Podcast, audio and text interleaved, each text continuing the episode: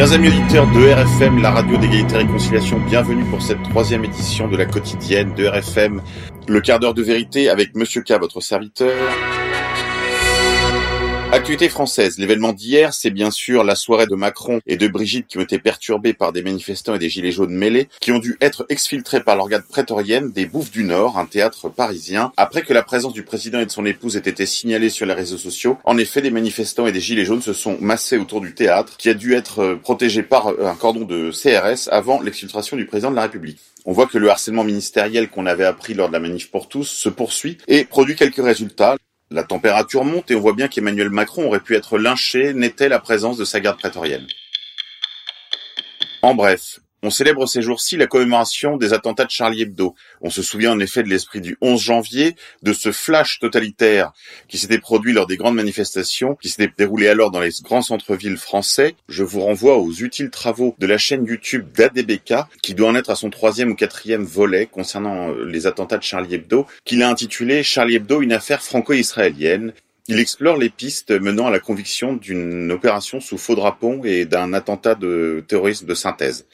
Vous pouvez également lire utilement le très beau papier euh, rédigé par nos confrères de la rédaction Y a-t-il une vie après Charlie? Sur le portail d'égalité et réconciliation, premier portail de réinformation en langue française. Sur la chaîne d'ADBK, vous pouvez retrouver ces autres dossiers aussi variés que le Bataclan, euh, l'attentat de Nice ou l'affaire Epstein. Euh, il fait du bon boulot, comme dirait Laurent Fabius. Alors n'hésitez pas à vous rendre sur cette chaîne, à vous y abonner et à nous mettre la petite cloche de notification. France toujours, explosion de la délinquance. En effet, le service statistique du ministère de l'Intérieur publie ces chiffres qui sont extrêmement inquiétants puisqu'on constate en moyenne une hausse d'à peu près 8% des attaques contre les personnes et les biens uniquement pour l'année 2019. Ces chiffres ne font plus l'objet d'annonces euh, du ministère. Ils sont euh, balancés à la presse en catimini, loin des unes et des journaux de 20 heures. Le féminicide est au cœur des préoccupations du ministère de l'Intérieur et des médias. Ces féminicides, ce concept fumeux et hallucinatoire, concept fumeux contre lequel nous avait mis en garde le regretté Philippe Muret, qui s'est fait beaucoup connaître par les adaptations de ses textes au théâtre par euh, Fabrice Lucchini. Théâtre toujours. L'actualité est entièrement occupée ces jours-ci par euh, des procès en pédocriminalité euh, supposée ou avérée, il y a en effet l'affaire Matzneff. Pour approfondir ce sujet, je ne peux que vous renvoyer aux deux émissions de la rédaction d'une part Only, hein, avec euh, Pierre Debrague et le camarade Corias, qui vous ont fait une belle émission sur cinéma et éphébophilie et pédophilie, et l'émission que nous venons d'enregistrer avec Alain Soral euh, sur ce, cette affaire Matzneff, qui est probablement l'arbre qui cache la forêt, l'arbre de l'éphébophilie qui cache la forêt bien réelle de la pédocriminalité de réseau d'élite. Pédophilie encore avec le procès du père Prénat, ce prêtre du diocèse de Lyon qui s'était rendu coupable de très nombreuses euh, atteintes à la pudeur et agressions sur des enfants et des adolescents du diocèse lyonnais. Il comparaît actuellement devant les tribunaux et risque jusqu'à 8 ans de prison. En effet, cet ex-curé de Sainte-Foy-les-Lyons est jugé pour avoir abusé de plus d'une vingtaine de victimes. Son sort sera fixé le 16 mars prochain. Ces affaires de pédocriminalité dans l'Église catholique servent toujours à attaquer l'Église dans son ensemble, ainsi qu'à la remise en question du célibat des prêtres. C'est évidemment un prétexte pour attaquer l'Église et attaquer le célibat des prêtres, parce qu'on sait que euh, des hommes mariés, euh, aussi bien dans le sport, euh, les colonies de vacances, l'enseignement ou la, la protection de la jeunesse, se rendent coupables eux aussi de crimes, et ô combien plus nombreux en proportion comme en nombre que ceux commis par les prêtres toute agression sur un enfant euh, par un homme de Dieu est d'autant plus scandaleuse et d'autant plus horrifiante qu'ils sont également en responsabilité des âmes, mais il y a en effet un aspect terrifiant à ces transgressions. Cependant, aussi bien en nombre qu'en proportion, les prêtres se rendent beaucoup moins coupables que des laïcs, euh, souvent mariés ou en couple, sur euh, des enfants. Donc la question du célibat des prêtres est ici introduite fallacieusement pour ruiner un des aspects les plus importants de la vie sacerdotale. Pédophilie enfin, le monstre d'Outreau, Thierry Delay, qui avait été blanchi avec tous les autres accusés d'Outreau, on s'en souvient, tout avait été mis sur le dos de ce pauvre juge Burgot. Des victimes cependant avaient été reconnues par la justice sans qu'on ait réussi à identifier de coupables, pourtant identifiés par la parole des enfants lors de cette terrible affaire. Thierry Delay, une fois encore, est soupçonné d'avoir euh, été l'auteur d'agressions sexuelles sur une jeune femme dans la région de Toulouse. Voilà à quoi aura servi cette euh, terrible affaire d'Outreau à discréditer la parole des enfants, démolir un juge et finalement laisser les coupables en liberté. Sur cette affaire d'Outreau, je vous renvoie au livre édité par Contre-Culture de Jacques Thomé, Outreau, l'autre vérité. Après son évasion rocambolesque, l'ex-président du groupe Renault-Nissan s'est réfugié au Liban, comme vous le savez. Il fait désormais la une des grands magazines puisqu'il vient de faire la couverture de euh, Paris Match en compagnie de son épouse au Liban, où probablement il jouit de complicité au plus haut niveau institutionnel. On ne saurait croire à cette histoire d'évasion de Carlos Ghosn. Le plus probable, c'est qu'il a été l'objet d'une négociation entre les autorités françaises et les autorités nippones sur fond d'accords industriels. On se souviendra que c'est à cause de la politique désastreuse d'Emmanuel Macron que les déséquilibres fragiles à l'intérieur du groupe Peugeot-Nissan avaient été remis en cause, a évidemment conduit à des rétorsions et des coups tordus, dont le président Ghosn a probablement fait les frais, encore que euh, sa parfaite innocence ne soit pas parfaitement établie.